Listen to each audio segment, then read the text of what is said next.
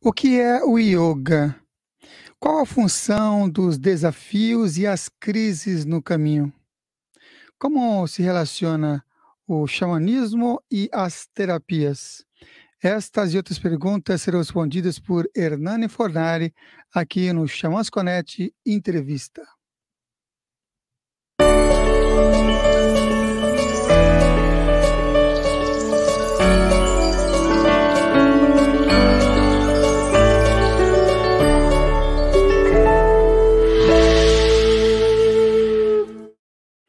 Seja bem-vindo a mais uma edição do Xamãs Connect Entrevista. E me diz de onde é que vocês estão assistindo. Coloca aqui no chat de que região que você está nos acompanhando. Estou aqui falando de São Paulo e você, de onde está? E já faço aquele convite inicial de vocês se inscreverem aqui no canal. Estamos com uma meta de alcançarmos 100 mil inscritos até dezembro de 2022. Atualmente, 78 mil pessoas estão inscritas aqui no canal e com você a gente vai chegar lá. Leia também a descrição aqui desse vídeo, as formas de você apoiar o canal. Uma delas, compartilhar o link desse vídeo com três pessoas para chegarem a mais pessoas que possam se inspirar, se conectar com os assuntos aqui abordados. Apresentamos o programa aqui de segunda a sexta-feira, Consciência Próspera, que completou 12 anos agora no mês de março de 2022. E em comemoração, nós resgatamos o nome Xamãs Connect do Congresso Internacional de Xamanismo para trazer aqui em formato de entrevista, também ao vivo, só que de terça a sexta-feira. Então, Consciência Próspera de segunda a sexta e o Xamãs Connect Entrevista de terça a sexta-feira. Mais informações, vá lá no Instagram, se inscreva por lá que a gente disponibiliza toda a programação nos finais de semana, aos sábados e domingo, tá bom? Então vamos lá receber nosso convidado, porque eu sei que ele tem bastante conteúdo para falar. Até comentei com ele que a gente já tem que marcar outro, porque ele tem muito conteúdo, que é o Hernani Fornari. Bem-vindo, Hernani. Ah, querido, muito bom estar com você de novo, muito prazer. Muita honra estar aqui. Olha, para quem está vendo aqui o Hernani, talvez pela primeira vez e ainda não saiba, olha, tem mais de 20, tem uns 25, 28. Tem 28 vídeos aqui com o Hernando Forá no canal, é só pesquisar que tem bastante conteúdo já que ele já trouxe e compartilhou aqui no Consciência Próspera. E ele, inclusive, fez parte também da turma oficial do Xamãs Connect, do Congresso Internacional do Xamanismo. Depois também vai lá e pesquisa essas informações. Mas para começar, já que eu comecei com a pergunta lá de abertura, o que é yoga, eu vou começar com essa pergunta e também com outra pergunta mais voltada para a jornada do Hernani, que eu gosto de fazer essas perguntas de conteúdo e perguntas também de jornada para as pessoas também conhecerem. O que é o yoga e como é que foi seu primeiro contato com o yoga, Hernani, nessa encadenação? Samuel, essa resposta já dava umas três horas de, de papo da gente aqui. Assim, o que é yoga, né? Yoga tem, sei lá, 5, 10 mil anos, né? A palavra quer dizer unir, união. Né? Juntar é, é, aquilo que está aparentemente separado. Então, basicamente é isso. E eu acho que a grande esperteza dos, dos sábios antigos foi perceber que uma religião, uma filosofia não ia servir para todo mundo. Então criou-se um corpo de conhecimento que vem dos Vedas. O yoga é uma parte desse corpo de conhecimento. E, e ele é um subcorpo de conhecimento que também é, é, tem várias vertentes, mas sempre dentro. Para mim, isso é o mais importante: é o respeito, o entendimento da diversidade. Né? Eu acho que foi produzido por esses sábios do Oriente um, um, uma complexidade de caminhos com a intenção de servir para todo mundo, não uma coisa que serve para todo mundo. Né? É, não é você que tem que se adaptar a uma coisa. É, qual é a coisa que se adapta a você? Então, o yoga te oferece um cardápio. Como é que você é? Né? É, é o, o chamado hinduísmo oferece esse cardápio no Ayurveda é assim, na Vedanta é assim. Então, todo o caminho, toda, toda vertente que você entrar do Oriente, da Índia, vai estar sempre muito presente a ideia da inclusão, da diversidade. Como é que você se inclui? Então, por isso que tem tantos yogas, né? Porque tem pessoas que têm uma natureza mais corporal, é, mais física, então tem o Hatha Yoga, tem o mais meditativo, tem o Raja Yoga, tem o mais emocional, devocional, tem o Bhakti Yoga, tem o mais operativo, tem o Karma Yoga. Né? Então, eu acho que yoga é um universo é, que pretende é, chegar no, no, no, axioma fundamental que se contrapõe né, ao, ao, axioma fundamental da nossa cultura ocidental cristã judaica, onde nós fomos, é, eu vou usar um termo pesado, onde a gente foi lavado cerebralmente com a ideia de que a gente é pecador e culpado ao nascer e que a gente tem uma vida para construir um ser humano digno de ser aceito pela divindade. Né? Ainda tem um Satanás fungando no teu cangote, tentando melar o projeto. E isso é muito pesado. É claro que a gente não acredita mais nisso, mas a gente opera ainda, de alguma forma, emocionalmente, relacionalmente, dentro dessa premissa, que está muito embutida no inconsciente coletivo. E o Oriente vem se contrapor. Vem dizer: bom, a questão não é que a gente é pecador e culpado. Você não nasceu faltando nada. Né? Nós nascemos prontos. O, o nosso problema é que a gente não sabe. Esse é o grande axioma. Esse é o grande postulado. Eu não sei quem eu sou. Né? Eu não sou. É, tem uma frase, eu não sei se vou lembrar da frase exatamente, mas eu, eu não estou aqui encarnado é, para realizar aquilo que eu não sou. Eu estou aqui encarnado para desconstruir tudo que eu não sou. E eu não sou um inconsciente cheio de entulho. Eu não sou um acervo que eu trago nessa ambiência inconsciente, né, como Freud chamou, embora o conceito de inconsciente já era conhecido desses sábios do passado. Então, tudo aquilo que eu não dei conta, que eu não curei, que eu não integrei, que eu não aprendi, que eu não capitalizei evolutivamente, fica pendente no meu sistema, produzindo sintomas, produzindo aí o universo, né? 100% do universo trabalha para que eu descubra quem eu sou. É, então, quem me separa de mim, isso é surreal, né? Então, é como se tivesse dois Hernanes aqui, dois Samuels aí. O Samuel que é, que é um um, né? Eu sou um com você, um com todo mundo, um com toda a criação, num nível inconsciente, porque eu não realizei essa unidade. E tem o Hernani que está humano, sofrendo, vivendo, realizando, nascendo, morrendo, nascendo, morrendo, nascendo, morrendo.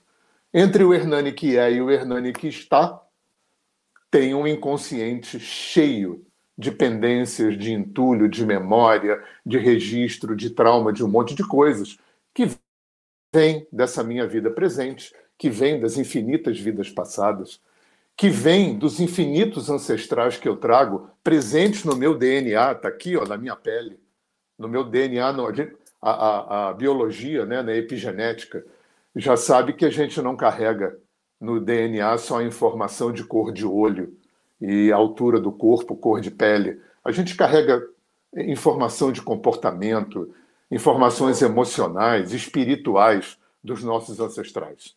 Então, tudo que não foi integrado, tudo que não foi aprendido, curado, capitalizado evolutivamente, venha dessa vida, venha de vidas passadas, venha dos nossos ancestrais, venha da interação extremamente complexa que eu faço com o inconsciente coletivo, com o campo mórfico planetário, está tudo presente em mim. É como se fosse um véu né, de pendências que separa o Hernani que é do Hernani que está. Então, o yoga, finalizando a resposta, né, é a união a união daquilo que nunca esteve separado. É, eu acho que esse é o grande paradoxo, grande, a grande pegadinha que os, as culturas antigas vêm trazer para a gente. Eu já sou quem eu estou buscando ser, eu já estou no lugar para onde eu estou me encaminhando, e aí entra o paradoxo do Siddhartha, né, que é delicio, deliciosamente é, é, é complexo. Não foi porque eu caminhei que eu cheguei, mas se eu não tivesse caminhado, eu não tinha chegado. Então, eu acho que né, o yoga é um dos caminhos para que a gente possa é, descobrir quem a gente é. E a segunda parte da pergunta é como é que você tomou conhecimento hum. e começou a prática, a prática do yoga. nessa nesse estar Hernani Fornari? Então, Samuel, nessa vida, porque as outras eu não me lembro, aos 18 anos eu tinha um amigo surfista, estava conversando com alguém do meu passado essa semana sobre isso. Eu tinha um amigo surfista que, que fazia yoga no, no aterro do Flamengo, no Rio de Janeiro, no começo dos anos 70. E ele conheceu a macrobiótica. Então foi através dele que eu fiz os meus primeiros experimentos com yoga e que eu fiz os meus primeiros experimentos com com alimentação, quer dizer, com essa cultura que estava desaguando né, no mundo naquele momento, que era a cultura alternativa, a cultura aquariana, né, tudo isso que hoje a gente chama de, de holístico, de sistêmico, de transpessoal, né, de quântico, essa coisa toda, começou ali num pós-movimento hippie. E aí eu fui embora nessa história. Você citou aqui uh, Vedanta, né? E nessa perspectiva, qual a diferença entre as práticas tântricas e vedantinas? Olha, Samuel, para diferença técnica total, né?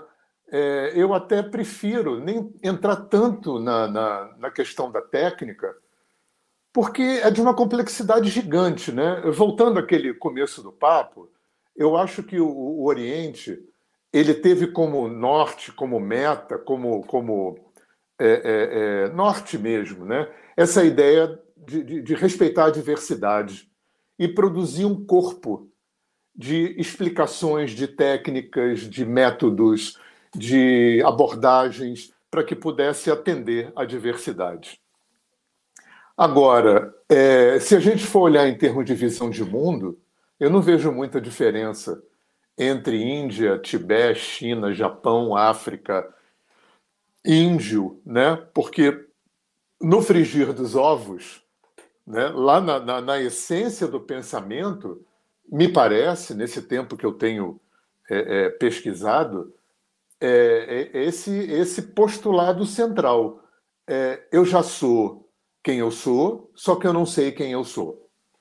É, Para mim, que eu tenho uma mente mais filosófica, né, é, fica meio por aí. Quando a gente fala de Vedanta, a gente está falando de pelo menos uma dúzia de abordagens diferentes, paradoxalmente diferentes dentro da Vedanta.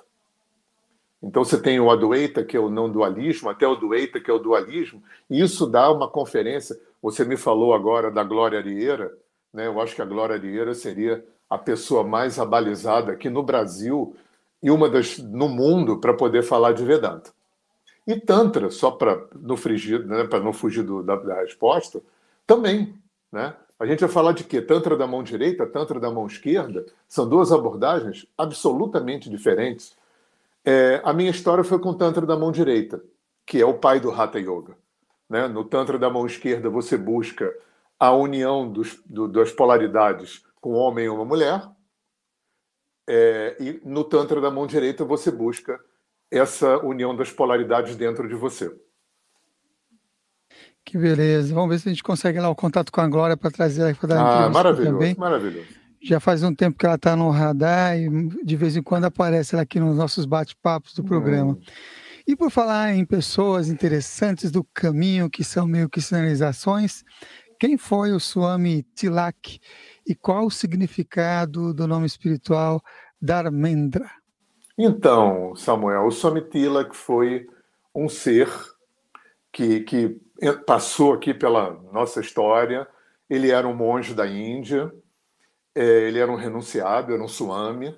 Ele não era ligado a nenhuma escola, ele era um vidyuta sannyasi, é uma pessoa que simplesmente renuncia e renuncia inclusive à tradição formal, né? Ele botou dois panos laranja no corpo, raspou a cabeça e dessa forma, sem fundar nenhum ismo, como ele dizia, sem fundar nenhuma instituição, sem aceitar discípulo, sem pedir nada, descalço. É, se, a, ele deu três voltas ao mundo sem, sem ter dinheiro. Assim, ele estava com dois paninhos enrolados no corpo, a 50 graus na Turquia, assim ele teve a menos 40 em, em Moscou, mantendo a mesma é, a mente com a mesma. Eu perdi a palavra aqui, com a mesma estabilidade. Isso era muito claro. Né? E ele teve nos anos 70, depois ele teve nos anos 80, que foi quando eu conheci. Ele ficou uns meses no Brasil, em 83. Em 84, ele faleceu na Espanha. E a, a, claro que ele, em volta dele ficou um grupo que eu, até hoje são meus amigos, e cada um tem uma relação diferente. Eu não sou uma pessoa devocional, eu sou uma pessoa mais filosófica, mais prática. Então eu não tenho uma relação clássica de guru-discípulo com ele. Mas ele tatuou, eu vou usar esse termo. Ele imprimiu uma tatuagem. Eu teria que contar uma longa história, como é que foi a minha, a minha curta e profunda história com ele, que é bastante interessante. Mas ele foi uma pessoa que imprimiu um, uma marca em mim. Né? Eu era muito jovem e ele foi uma pessoa bastante importante. Ó, depois a gente vai resgatar então essas histórias aí também. Ah, tem muita história. eu ia fazer a pergunta de o que é, mas eu vou preferir fazer um, um, uma, um pedido de relação e se você faz uma relação, porque eu sei que a pergunta também levaria mais, no mínimo, mais uma ou duas horas de, de, de fala, que são os chakras.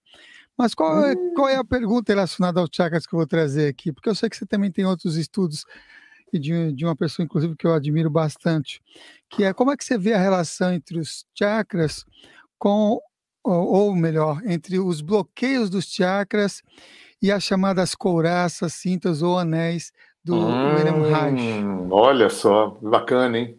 Pois é, como tudo de Oriente, Samuel, é, que é muito milenar, tem muitas explicações. É, você vai encontrar. Quando eu estava estudando lá atrás, fazendo as minhas formações, eu pirei com, com a literatura, porque um, um livro eh, conceitua de uma forma, outro livro conceitua de outro, relaciona com órgãos com glândulas de um jeito, outros com outros, com cor, aquela coisa toda, até que um monge taoísta, um monge taoísta, é, que era meu vizinho, o querido Francisco Mourão, que é uma pessoa riquíssima para você trazer aqui, é, eu fui pedir help para ele, porque eu estava fazendo um trabalho onde eu estava pretendendo, arrogantemente, prepotentemente, fazer um cruzamento dos pulsos chineses com os pulsos do Ayurveda. E estava pirando, porque não, não, não tem uma linearidade, né? Você pega no norte da China, um ponto vai aferir tal órgão, no sul da China, aquele ponto já afere outro. E eu pirei com aquilo, fui bater na porta do, do Morão. O Morão morreu de rir e falou: Olha só, você está se esquecendo do principal, que essas culturas elas tinham um olhar holográfico para a vida. Elas tinham um olhar multidimensional. E você está tentando trazer isso para um olhar mecanicista e cartesiano. Aquele foi um divisor de águas para mim no meu estudo de Oriente e que depois se refletiu no meu estudo de África, no meu estudo de Índio, porque essas culturas todas têm em relação à vida um olhar multidimensional, um olhar holográfico, que não é um olhar mecanicista cartesiano. Então eu aprendi chakras com outra pessoa que é uma pessoa que você deveria trazer aqui, que é o Paulo Murilo Rosas. O Paulo Murilo Rosas foi o cara que trouxe o Dakshina Tantra, o Tantra da mão direita para a América do Sul. Ele foi marido da Glória Arier. É, ele bebeu da Vedanta de Glória Arier e do mestre dela, o Swami Dayananda. E foi com ele que eu aprendi que os chakras são estruturas holográficas. A gente vê no, no, no, no livro, em duas dimensões, aqueles desenhinhos ali, né? a gente tem logo uma ideia que tem uma sequencialidade. Não tem. Né? Os chakras são estruturas arquetípicas são estruturas míticas, holográficas, de uma complexidade, uma profundidade quântica. Quântica. Então, eu aprendi com Paulo que, por exemplo, a gente não fala é, é, é, energizado ou desenergizado. A gente fala se o chakra está em hiper ou hipofunção. Porque é, é, uma, uma, uma das técnicas que a gente aprende no Dakshina Tantra para poder fazer algum tipo de anamnese, né, esse vaso comunicante. Né? Se está hipo aqui, é porque está hiper em algum lugar. Isso vai incluir um olhar para o comportamento, para as atitudes, para a expressão facial, para a forma como você se relaciona, como você lida com, com as suas emoções, e aí cola com Reich. Eu não sei se o Reich é, bebeu do Oriente, até onde eu li, eu acho que não. A única é, menção que eu vi do Reich fazer ao Oriente foi no Revolução Sexual, quando ele exorta que os, os clientes e os terapeutas não façam yoga, porque yoga privilegia o controle. Ali ficou muito claro para mim que ele não tinha a menor ideia, ele não entendeu, ele não acessou o que, que o yoga quer dizer com controle. Não tem nada a ver com que a psicanálise e a psicologia fala de controle. São dois conceitos de controle totalmente diferentes. Então eu tenho a impressão que o Reich não bebeu. Como eu acho que esses caras são ligados no inconsciente coletivo, né? Esses caras que, que fazem diferença, Freud, Reich, Marx, Gandhi, Einstein, eu acho que esses caras são grandes médios, né? mini avatares. Eu acho que ele captou do inconsciente coletivo. E quando você vai fazer uma ponte entre chakra e coraça, pô, bate pra caramba. Super bate. Mas aí também dá um congresso isso aí, né, Samuel? Isso aí dá horas de papo. Verdade. Você falou depois que veio depois do yoga, depois dos contatos com o Oriente, depois você bebeu em várias fontes da África e depois você citou o índio. E quando, como é que foram os seus primeiros contatos então com o xamanismo? Uhum. Então, é, com meu primeiro contato com o índio foi aos 12 anos, quando eu passei 15 dias no posto Leonardo Vilas Boas, no Xingu, porque meu pai era muito amigo dos irmãos Vilas Boas. E eu tive com o Camaiurá, eu conheci o, o, o Aritana, conheci Pajé Sapaim, né, muito antes deles ficarem conhecidos e famosos, no tempo que só se chegava de avião. Então, esse foi meu primeiro contato com índios. Os Yalapiti, os Camaiurá, os Calapalos, Ticão, né, foi aí. Agora, meu primeiro contato com o xamanismo foi a partir de uma pessoa que eu acho que teve no Xamã Connect, que é o César Cruz, que é uma pessoa maravilhosa. Hoje ele é meu vizinho, mora aqui perto, numa ecovila que foi fundada pelo, pelo Orivaldo Gomes, que foi aquele instrutor de yoga que faleceu o ano retrasado. E o César Cruz foi o primeiro, a primeira pessoa que eu é, comecei a ouvir falar de xamanismo. As primeiras tendas do suor que eu fiz foi com o César Cruz. É, mais para frente eu conheci o Tony Paixão, o Carlos Sauer, né, que foram as pessoas que foram referência é, no, são né, referência no xamanismo norte-americano. Uma coisa engraçada, Samuel, eu durante um tempo eu, eu tinha uma culpa porque eu tenho muito mais conexão, eu acho que a palavra é essa, é, afinidade com índio americano do que índio brasileiro. E aquilo me dava uma culpa, né, e tal. Enfim, apesar de eu ter conhecido o índio brasileiro naquela minha viagem dos 12 anos, antes de conhecer índio americano. E aí eu descobri um dia, morri de rir com isso, é porque a minha geração via filme de Bang Bang. E a gente ficava torcendo para os índios. E, e, a gente ganhava, eu estou falando a gente porque o Bull e o Bill, que você conhece bem, já tiveram no Xamã Connect também, o Bill tinham a mesma coisa quando eram crianças. Ganhavam forte Apache e jogavam fora os soldadinhos. Ficavam só com os índios. É, eu vim conhecer índio americano através do Tony e do Carlos Sauer, primeiro Nelson Turtle, que era o que foi o, o líder do, dos Cheyennes do Sul dos Estados Unidos, depois o Crow Bear, que era um Sundancer, que era um Mohawk, todos eles já faleceram. É, depois o Dennis Banks, um, um Ojibwe também super famoso, gravou disco com Kitaro, fez uma viagem várias viagens a pé, de, de costa a costa, fazendo política indigenista. E, por fim, um querido né, índio americano, um, um Lakota chamado Vernon Foster, que mora no Brasil, aqui em Itaipava, e casa, que casou com a querida é, Adriana Ocelot, e hoje eles desenvolvem um trabalho de xamanismo Lakota Azteca, aqui fazendo busca da visão, que é um projeto que eu estou é, é, né, é, é, é, gestando dentro de mim, de fazer uma busca da visão, e agora eles vão fazer o primeiro Sundance. Eu acho que o primeiro Sundance aqui no Brasil. E o Bull e o Bill, inclusive, vão dançar. Olha que beleza. Você falou do César Cruz, seu quase vizinho, seu vizinho aí. Teve aqui semana retrasada e no mês passado tivemos o Vernon Foster e a Adriana Celotti também é. aqui com, com a gente, inclusive falando da, da Sundance e a Celotti falando sobre a dança da lua. Os temas também abordados aqui. Bui Bill, depois eu vou falar com eles para ver se eles, como é que Não tá é? a internet deles também, para ver se tá eles bacana. conseguem fazer. Tá bacana? Tá, ah, tá bacana. chamar ele para para vir aqui. A, a fibra segunda... ótica chegou aqui na roça já. Chegou! Olha chegou! que beleza! Isso Muito foi uma mágica. Bom. Muito bom, aí sim, Porque, para quem não sabe, antes, para falar com, com Bu e Bill e para falar com o Hernani, era sinais de fumaça, a sinais forma mais fácil. Pombo correio. Era por aí.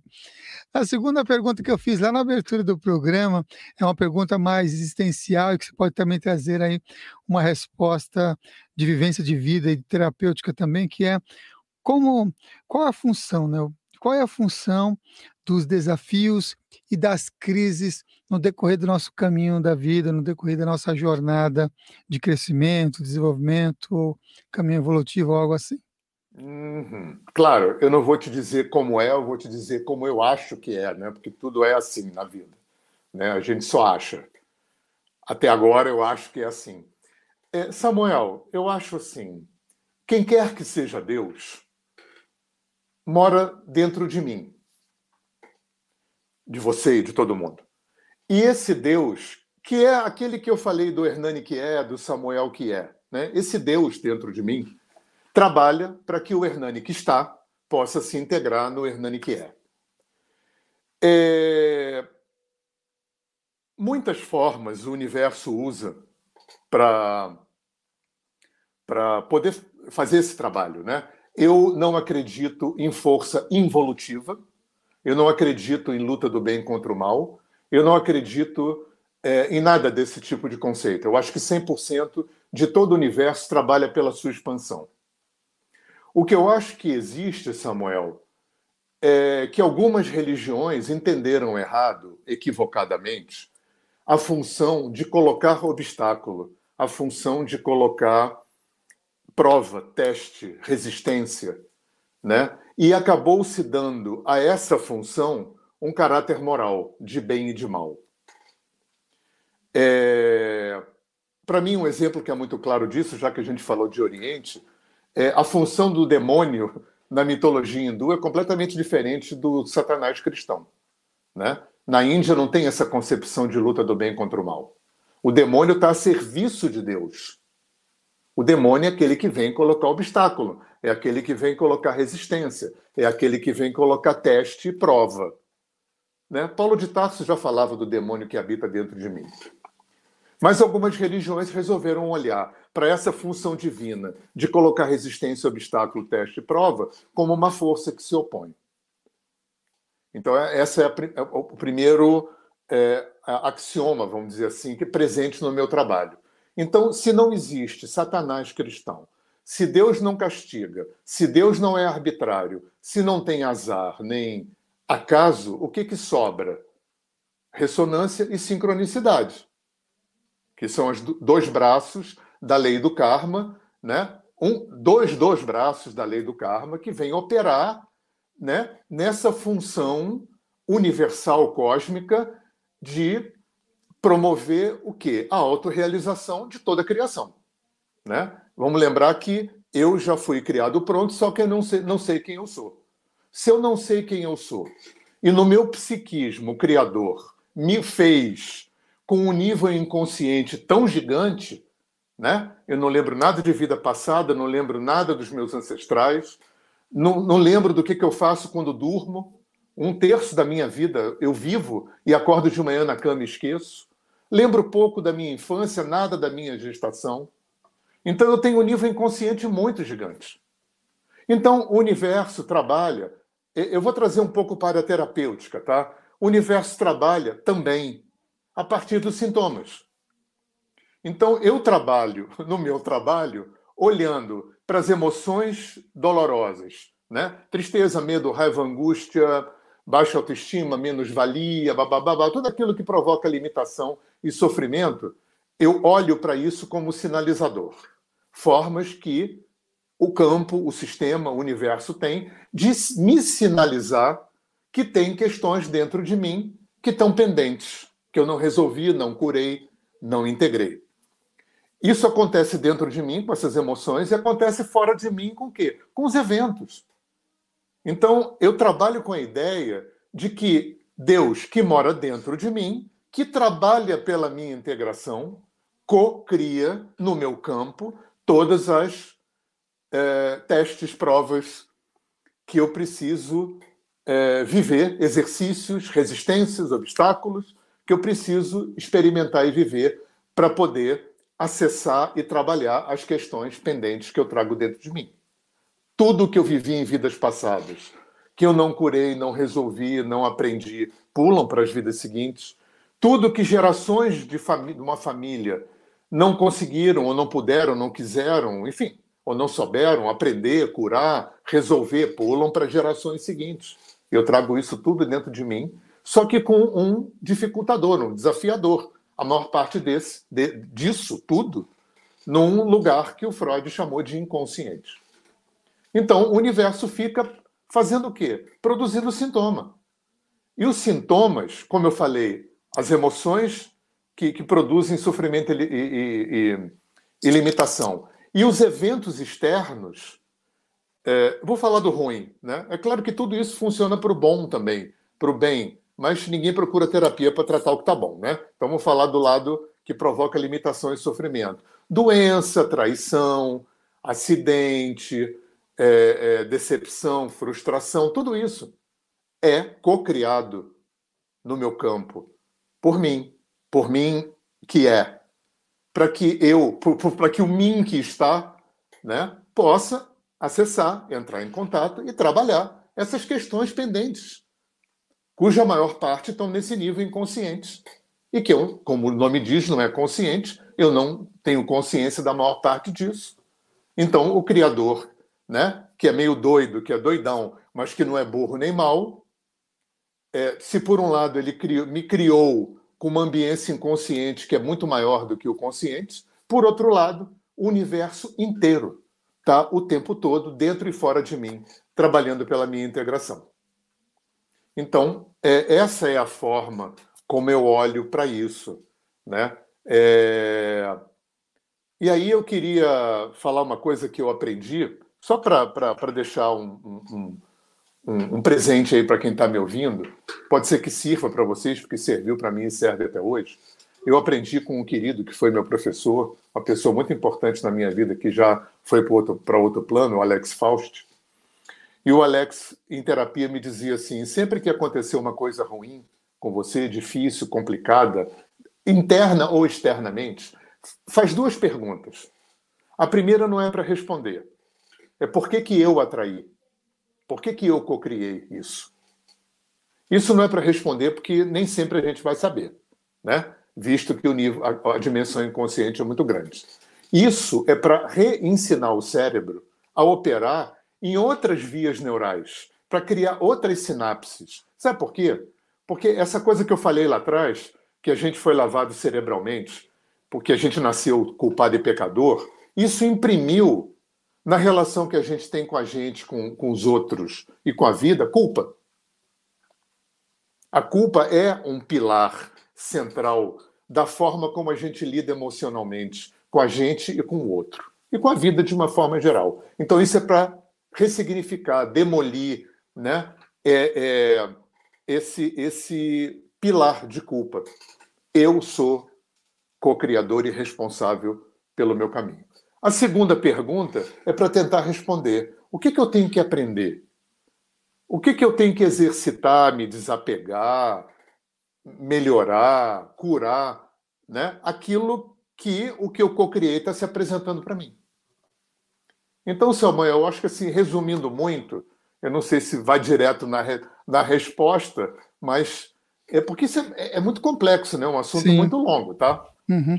Você sabe que quando você estava comentando, eu lembrei é, de uma passagem do Mahabharata que estava falando sobre, inclusive, sobre essas, essas forças, né? Que tinha a serpente, a Vasuki, e aí de um lado tinham os Asuras e do outro lado tinha os Devas, e eles tinham que puxar então a Vasuki, a serpente alternadamente, harmoniosamente, alternadamente para que aquela montanha batesse lá o oceano de leite, o amrita, essa, esse néctar ou essas águas da vida. E é bem, bem conectado isso que, com que você acabou de trazer. E eu lembrei de outra coisa também, que a gente até fez programa aqui relacionado a isso, o Mahalila, vendo a vida no processo de um, de um jogo divino, de uma de um disso que você falou, né, dessas forças evolutivas da qual a nossa consciência vai aprendendo, desenvolvendo bem de encontro com essa segunda pergunta, né? O que é que eu tenho que aprender com essa situação do meu agora, desse, desse que da é situação aí. que vivi agora, desse momento presente, né?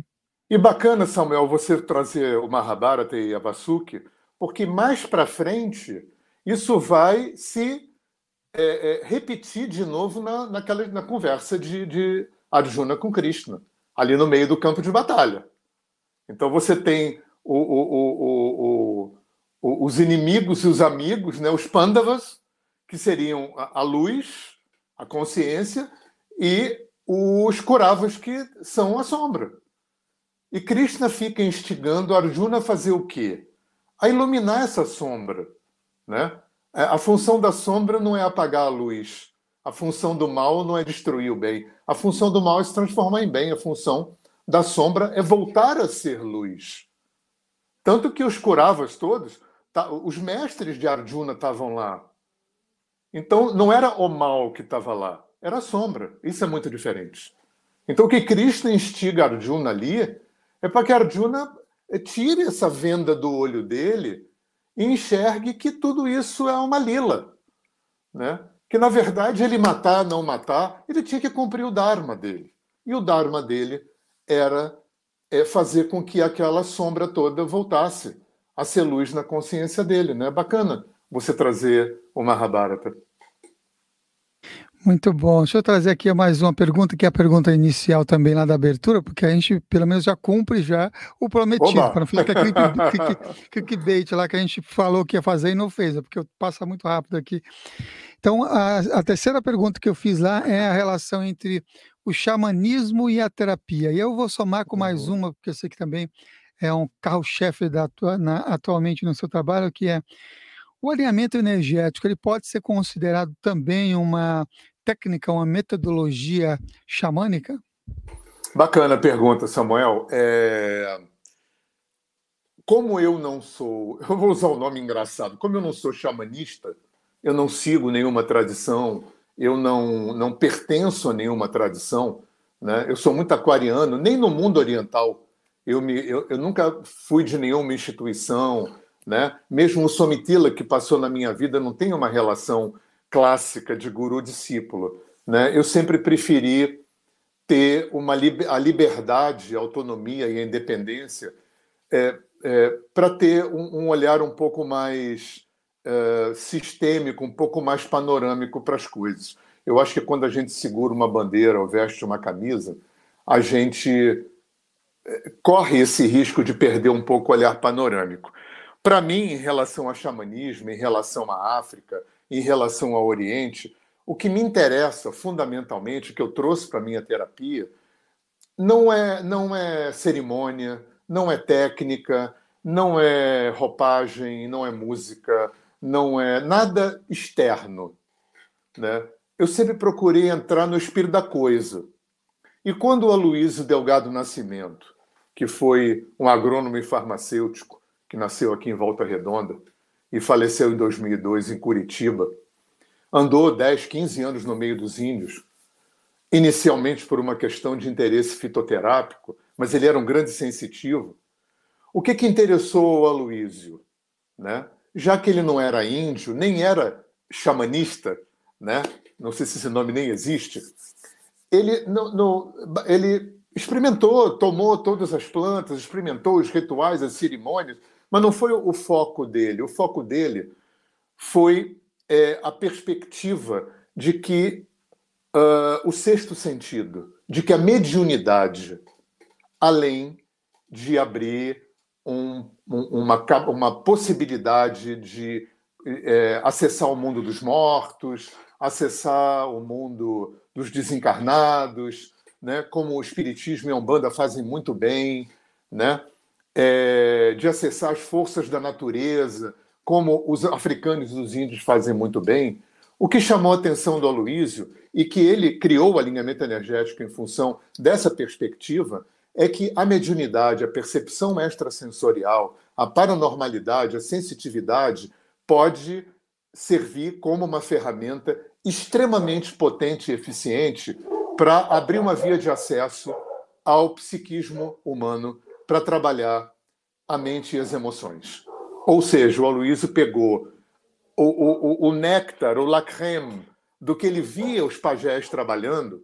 Né? Ele contava que, que eu não conheci, eu entrei no trabalho um ano depois que ele faleceu, mas ele contava que uma coisa que ele via, independente das etnias, independente de tudo, o índio, quando vinha doente, o pajé atendia, com, com, com pagelança, com, com maraca, tambor, canto, dança, erva, fogueira, tudo. Que a gente conhece bem, que você conhece melhor do que eu. Mas que o pajé sempre ia fazer uma prospecção com o que era um sexto sentido ao que seria um psiquismo, não dessa forma elaborada que eu estou falando. E ele viu tanto isso que, enfim, né? Tem outras histórias que o Aloysio viveu que compuseram né, esse movimento dele criar uma terapia que é o alinhamento energético, que é uma terapia que não tem ritual, não tem nada. É uma terapia de consultório, terapeuta, sem imagem, sem ritual, sem cerimônia, sem nada. Né? Então, eu, o desafio dele foi trazer é, é, essa técnica né, mediúnica para consultório.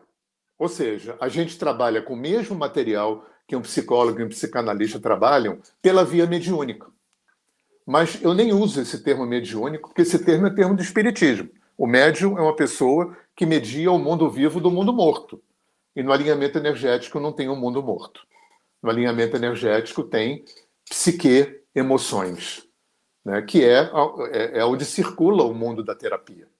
Então, o alinhamento é xamanismo na medida em que o Aloísio bebeu, é, é, é, é, pescou né, do mundo indígena esse ponto. A capacidade que a mediunidade tem, porque ele só conhecia Espiritismo e Umbanda. Né? Não, não, não passava pela cabeça dele que mediunidade poderia fazer alguma coisa além de desmanchar magia negra, encaminhar é, é, mortos do umbral, é, encaminhar obsessor, né? É, é, é, atender pessoas com, com, com, como a Umbanda faz com as entidades, que é maravilhoso. Mas nunca tinha ocorrido a ele essa possibilidade de que essa mediunidade poderia também abrir uma via de acesso ao psiquismo humano para fazer terapia. Deixa eu aproveitar que tem as pessoas aqui ao vivo, quero deixar registrado também aqui no vídeo a presença de vocês. Vocês saberem que nós não estamos apenas eu aqui em São Paulo e o Hernani na roça, na região de, do Rio de Janeiro, né? Olha aqui, a Cristiane está por aqui, fala olá Samuel e a todos, estou no serviço em Floripa Oba. e ligado no, no canal, já estava aguardando antes de começar, que beleza, Cris. A Rosemary também por aqui. A Cristiane mandou um arro. Olha, a Sheila Gomes também. Olá, Hernani, boa noite. Oh, boa noite. A eu Gabriela... queria só, só, uma curiosidade, desculpa, assim, só para. É, eu, eu ganhei dois presentes aqui na roça. Eu moro entre a Aldeia do Sol, Buibil, e eu moro ao lado do centro de Vipassana. Então, esse foi um grande presente que eu ganhei da vida. Tá vendo? Ó, conexões aí. Como o tema de hoje, espiritualidade oriental e xamânica. Tá bem aí, de um lado Não é? Do lado de outro. e para quem não conhece lá o Dedo do Sol, vai conhecer lindíssima energia. E Bui Bill é a simpatia ah, em pessoas, né? Muito. demais. A Gabriela Corrêa mandando um arro, Hernani. Arro. A Alcebiades também, lá de Fortaleza, Ceará, mandando uma boa oh, noite. Que beleza, boa noite. A Márcia de Vinhedo também mandando boa noite. Patrícia de Peruíbe. Opa! Também por aqui. Rosana Leal, de Belo Horizonte, também por aqui. E Minas Gerais. Minas Gerais. Olha, esse sotaque lembra dos CDs, depois procure os CDs do Hernani. Ai, olha aqui, achei, foi uma alegria ouvir o Hernani. A doutora Genevieve desejando boa noite a todos. Boa noite. Monad Clement. Monad, querida, lá de Dourados. Dourados, Mato Grosso do Sul, está por aqui ah. também. E ela comenta aqui, Hernani, meu mestre do alinhamento energético.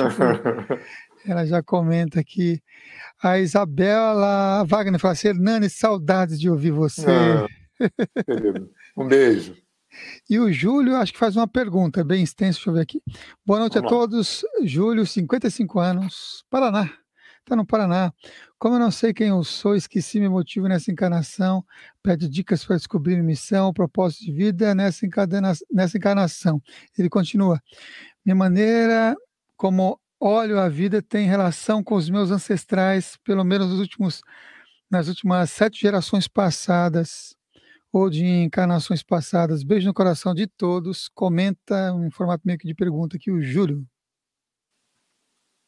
Ah, sei lá, vai fazer constelação, né? vai entrar em contato aí com essas memórias dos ancestrais. Né? Eu, eu me lembro de uma coisa, eu falei do Alex Faust, desse terapeuta, das duas perguntas. Ele falava uma coisa muito importante. A única coisa que a gente não pode fazer é não fazer. Não, a gente não pode parar, parar de tentar, de se buscar, de procurar. E aí eu me lembro muito do Dom Juan do Castaneda, Caminho do Coração. Usa o coração, usa a intuição, como um norte para não parar de buscar. Né? Tudo na vida tem prazo de validade, tudo nada é bom para tudo, para todo mundo o tempo todo. Então a gente não pode parar de procurar. Fui. E você falou sobre esse sobre constelação e a gente agora há pouco estava falando sobre o Oriente, Mahabharata, essas, essas conexões mais indianas, hindus e tal. E eu vou trazer aqui dois termos que eu acho que vai ter também um bastante ponto de reflexão para você trazer, que é os registros acásticos e os campos morfogenéticos, os campos mórficos, e como que essas, como é que você vê essas, essas, esses termos, né? E como que ele está atuante na prática dentro de uma constelação, dentro de uma prática terapêutica. Hum. Olha, Samuel, eu não sou exatamente um especialista nisso, para mim é tudo sinônimo. Para mim, inconsciente coletivo, registro acástico e campo mórfico, para mim é a mesma coisa.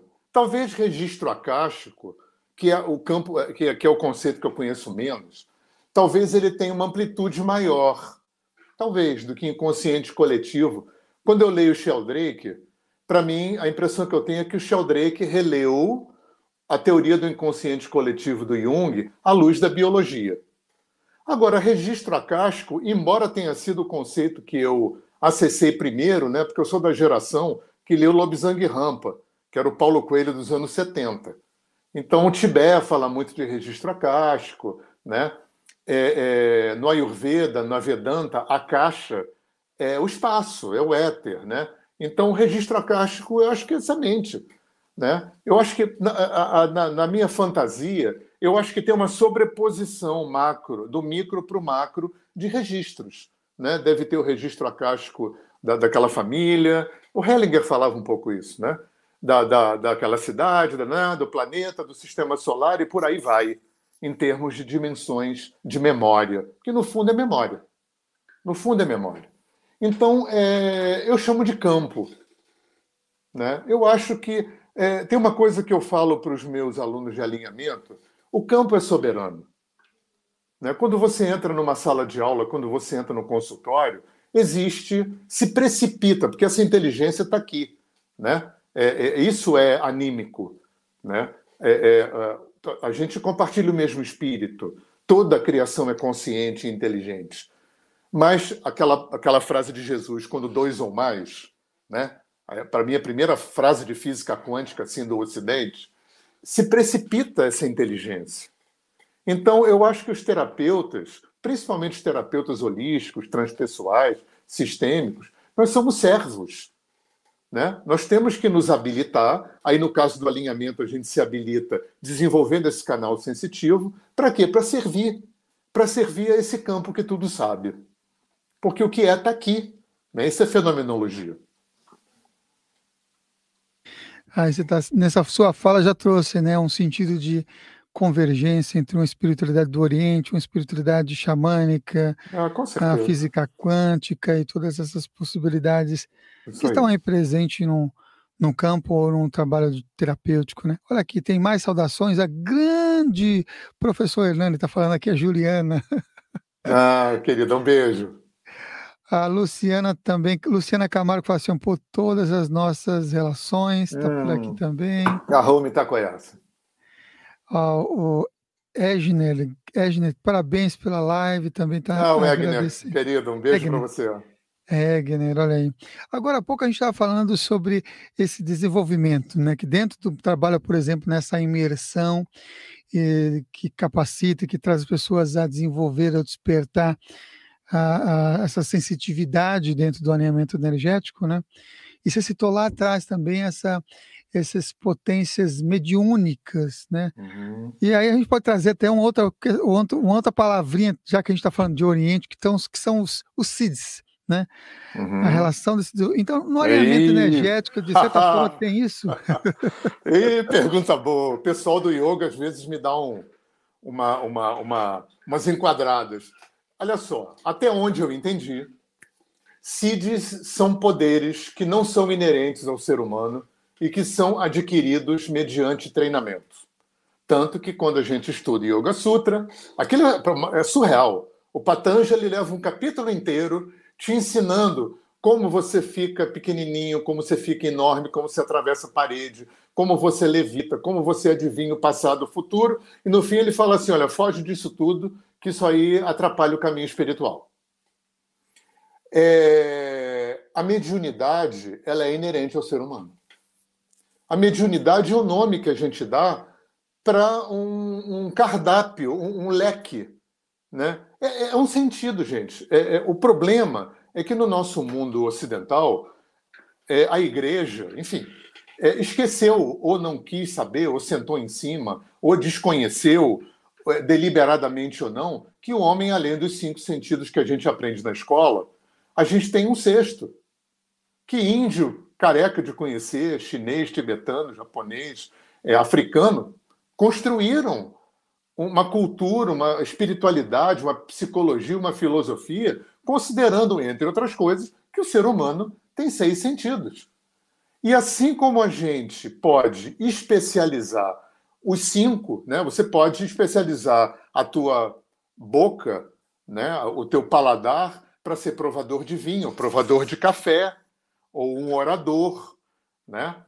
Cada, cada sentido você pode especializar o teu olfato para ser trabalhar numa fábrica de perfume em Paris ou, enfim, para conhecer o perfume das flores, para respiração. O sexto sentido também. Então, o Espiritismo especializa o sexto sentido para abrir uma via de contato com os mortos. O alinhamento energético especializa o sexto sentido para fazer terapia. A constelação familiar especializa o sexto sentido, embora isso não seja explicitado, né, para fazer aquele trabalho sistêmico familiar. E por aí vai. Agora, CIDs não. CIDs são poderes que você adquire mediante treinamento. Ah, muito bom. Ah, Hernani, tem uma, uma questão aqui que pode ser que até as, os que você falou do yoga que, tava te, que poderiam querer te enquadrar em relação aos termos em si. Uh, e aí, quem acompanha a gente tem também. Ontem nós, nós tivemos um bate-papo aqui sobre a abordagem integral do Kim Uber. E a minha pergunta também tem esse sentido, porque tem a ver com essa perspectiva, e aí eu quero saber também que você trazer aqui a sua opinião. Qual é a diferença que você faz entre uma mistureba e uma abordagem integral ou uma integração Eita! de Olha, eu vou te falar, Samuel, eu fui muito chamado de salada yoga e mistureba, né? Eu fui instrutor de yoga durante 15 anos. Eu fui durante dois ou três ou quatro anos, eu fui vice-presidente da Associação Referência no Brasil, que é a Associação Brasileira de Instrutores de Yoga. É, fui durante cinco anos professor desse curso de formação. E eu fui muito chamado, não na associação, mas no mundo do yoga, porque é, eu, vou, eu vou voltar para uma outra história que eu acho que eu englobo mais. Eu acho que o mundo é, precisa desse atrito entre o heterodoxo e o ortodoxo. É, eu tenho um texto, inclusive, um vídeo no, no, na minha página, no, no, meu canal no YouTube sobre isso. A importância do heterodoxo, do conservador, do ortodoxo, e a importância do heterodoxo. Né? Eu, vou, eu vou focar aqui na espiritualidade, terapia, nesse mundo aqui, mas eu acho que isso funciona para tudo. Tem aqueles que conservam. Se não fossem os conservadores, o conhecimento se perderia. Se não fossem os heterodoxos, o conhecimento também se perderia. Porque a tendência de quem conserva é empedrar, cristalizar. Paralisar o quê? Naquela, botar numa redoma de conservação, de proteção da, da, da, da tradição. Então precisa do heterodoxo, que é aquele cara que relê, né? Como foi Santa Teresa, São Francisco no, no catolicismo, é o cara que relê, é o cara que pega aquele conhecimento e readapta porque, gente, o mundo vai correndo. E nada que paralisa, cristaliza em pedra, fica, subsiste. É tanto que no, nos Vedas você tem o Shruti e tem o Smriti. Você tem o Shruti, que é aquela estrutura dos quatro Vedas revelados. E você tem o Smriti, que é o que? Os comentários. E os comentários foram se sucedendo conforme as civilizações, a humanidade foi mudando. Porque o homem vai mudando. E aquilo de 100 anos, 200, né? hoje em dia é muito mais rápido, né? Aquilo de um ano atrás já não serve mais, mas antigamente era mais lento. Né? Mil anos depois já mudou tudo. Então, para aquilo não ser perdido, essa foi uma grande malandragem dos grandes sábios do passado, é, é criar esse corpo de conhecimento, como eu falei lá no início, é, privilegiando a diversidade e privilegiando a impermanência. Eles sabiam que se não adaptasse, aquilo se perdia no tempo. Então, é muito importante o heterodoxo e o ortodoxo. Trazendo para a tua pergunta, aí, Samuel, é uma questão de ética. Tem a boa mistureba e a mistureba ruim. Né? É, é, é, eu, eu, eu uso duas palavras só para me nortear dentro de mim. Eu acho que tem a integração e a mistureba. Mas eu inventei isso para mim, tá? Para mim, a mistureba é gente que faz uma salada no mau sentido por algum motivo escuso. Ou para enganar as pessoas, ou para ficar rico, ou, ou sei lá, né? por algum motivo não ético, não dármico. Agora, tem as pessoas que eu espero estar tá inserido nesse, nesse, nesse time, são as pessoas que espontaneamente, por karma, por sei lá por quê, são heterodoxas. São as pessoas que não, nessa vida, não se enquadram em pertencer. Eu, eu, eu, eu vivi muita culpa com isso. Eu fui muito sacaneado, assim, né? De mistureba, salada yoga, porque é, é, é, é aquela coisa que eu aprendi com meu pai. Meu pai dizia isso. Quando você veste uma camisa segura uma bandeira, e é necessário que tenha quem segure bandeira e vista camisa, que são os ortodoxos, mas você corre o risco de perder o olhar panorâmico que são os heterodoxos. E a vida quis que eu fosse um heterodoxo. Então eu fui um mistureba. Eu sou uma pessoa que construiu o meu caminho, é o meu caminho, a minha igreja é dentro de mim. O meu sistema filosófico, visão de mundo, a minha religiosidade, minha espiritualidade, foi toda forjada num caldeirão interno. Que, que a vida, que o karma, sei lá por quê, que eu fui assim. Né? Então eu sou um mistureba. Agora, a gente conhece, né, Samuel? Você sabe tão bem quanto eu, né? É, discernir qual é a boa mistureba e qual é a mistureba que não é legal, né? E eu espero que todo mundo tenha esse bom é, é, é, é discernimento, mas que não fique naquele pé atrás só porque não é uma tradição, só porque não é, é, é, um caminho milenar, é ruim. Não, não é. Não é, necessariamente. O mesmo perigo que o ortodoxo tem de ficar fundamentalista e fanático, e tem ortodoxos fundamentalistas e fanáticos, tem heterodoxos que são porra louca, que são, são né? Vou usar um termo que eu já ouvi a meu respeito, que não é nada politicamente correto, o samba do crioulo doido, que era o nome de uma música, né, dos anos 70, né, mistureba, salada e yoga. Então, é, o mundo caminha graças a esse atrito entre o ortodoxo e o heterodoxo.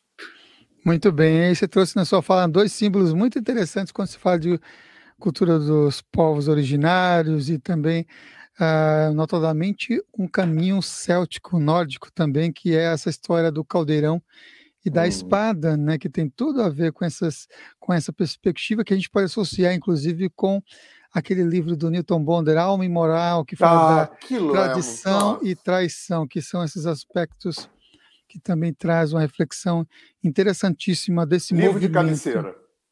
Olha, que beleza. É. Eu já Você assistiu a, pe... a peça? Ah, ah, mas Quatro vezes. que legal. É demais, hein? Peso ah, é demais, demais. Muito bom.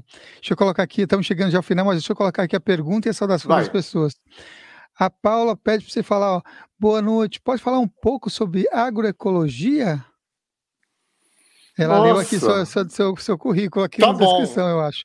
Olha, Paula, eu trabalhei, eu, eu trabalhei quase mais de 10 anos da minha vida com agroecologia.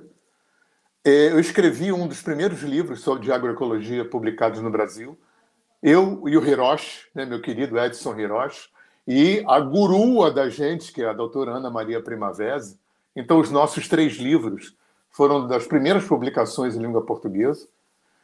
É, eu fui fundador e o penúltimo diretor da Conatura, que foi a primeira ONG é, no Rio de Janeiro, que funcionou por 25 anos, é, trabalhando com orgânicos, mas eu te confesso que eu estou bastante desatualizado. Eu moro na roça, eu faço horta, cuido de pomar, não uso produto químico, mas eu estou defasado da técnica, tanto que a agroecologia evoluiu para agrofloresta, para citropia, e eu fiquei perdido. Eu não conheço muito essa área, porque eu trabalho, eu viajo dando curso, trabalho com terapia, e nas horas vagas eu trabalho muito com música, eu tenho um estúdio em casa, então eu não li mais, eu fiquei desatualizado tecnicamente com agroecologia. Você sabe se o Hiroshi mantém lá na comunidade não? Sim, ele está com uma segunda covila agora. Ah, que beleza. Depois falar, ver se consigo falar com ele para ver se ah, maravilhoso, também. Maravilhoso. Ele é também é outro mestre. violeiro, nossa, hein? Outro violeiro. Nossa. Violeiro, yogi, cozinheiro, agricultor. Ele é um multitalento, assim, maravilhoso. Muito bem. A Patrícia manda boa noite. Boa noite. A Lúcia Costa também manda boa noite. Boa noite, Lúcia.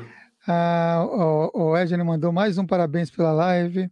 Ah, obrigado, a... querido. Dá um beijo na Crist... Gabi. Olha, e a Cristiane fala assim: que fala, que fala linda, o universo trabalhando para mim a construção, a evolução. Hum, com certeza. Olha, trabalhando lá no, no, em Floripa e anotando as coisas. Que legal, hein, Cristiane? Muito bom. A, a Sheila por aqui fala assim: Herdani, tirei um guardião, ó, encaixe divino. Quer falar sobre esse guardião? Uhum. É, ele é um guardião do pertencimento, né? É, com que qualidade você se autoriza a se um, inserir no coletivo, colocando você, os teus talentos, tuas vocações, com que qualidade de autoestima, de alto valor, de amor próprio, de poder pessoal você se insere no coletivo? Muito bem. Olha aqui, a, a Cristiane fala: somos sim xamãs, acreditamos na sinceridade em outras passagens por aqui. Hoje estamos vibrando cura e amor e mandou um arro. Hum, arro. A Patrícia também mandou um arro. Arro. E fala assim: lave maravilhosa e gratidão. A Val Gomes fala boa noite, é sempre um prazer ouvir esse grande mestre. Ah, boa noite, Val. E a Márcia fala assim: ó, sou mistureba. Muito bem. Para fazer um gancho aqui na fala da Márcia, se vocês curtem também essa diversidade de conteúdos e informações, se inscreva aqui no canal. E se você já gostou desse nosso bate-papo aqui com o Hernani, curta também e compartilhe com outras pessoas. A gente está chegando já aqui ao final desse programa. A gente vai marcar um outro. Vamos Não, colocar tô, uma regularizar, uma, uma regularidade aqui de três em três meses, mais ou menos, a agenda do, do Hernani, que viaja aí pelo Brasil afora, para a gente conseguir encaixar aqui para estar tá aqui com a gente, tá? A Juliana fala assim: que clareza e sabedoria, gratidão, professor Hernani. A ah, Juliana ah, obrigado, de Porto Alegre, Rio Grande do Sul também. Ah, por Ju, querida, um beijo para você. e muita gente comenta, também sou mistureba, também sou mistureba. vou ficando por aqui ah, e vou pedir, bom. agradecendo mais uma vez ao Hernani, pedindo para ele deixar então a mensagem final antes da gente finalizar, subir aqui a vinheta de encerramento do programa. Agradeço a todos vocês que nos acompanharam. Vou estar daqui a 15 minutinhos, 20 minutinhos, com, com o programa Consciência Próxima. Se você quiser também, estaremos por aqui. Hoje com o Valdemar Falcão. Ah, querido Valdemar, grande Valdemar Falcão. Muito então, bom. Samuel, bom, gratidão antes de mais nada, né? Gratidão a você, gratidão pelo empreendedor que você é. Eu conheço a tua luta, eu conheço um pouco dos bastidores do teu caminho e tenho uma admiração imensa por você e me sinto muito honrado em, em merecer estar tá no teu time, tá? Estar tá aqui junto compartilhando com vocês. E quem quiser saber mais de mim, bota Hernani Fornari no, no Google, você entra no meu site. É, eu tenho dois ou três canais de vídeo no YouTube, tenho Instagram, tenho Facebook, tenho música no Spotify, no Deezer, no YouTube eu disponibilizo gratuitamente os meus e-books. É só você me mandar um WhatsApp, um e-mail, um inbox no Instagram, no Facebook, eu mando os meus e-books para você, tá? E gratidão, gratidão, gratidão, gratidão. Namastê, Arrome Takoyasin, Saravá, Axé. Isso aí.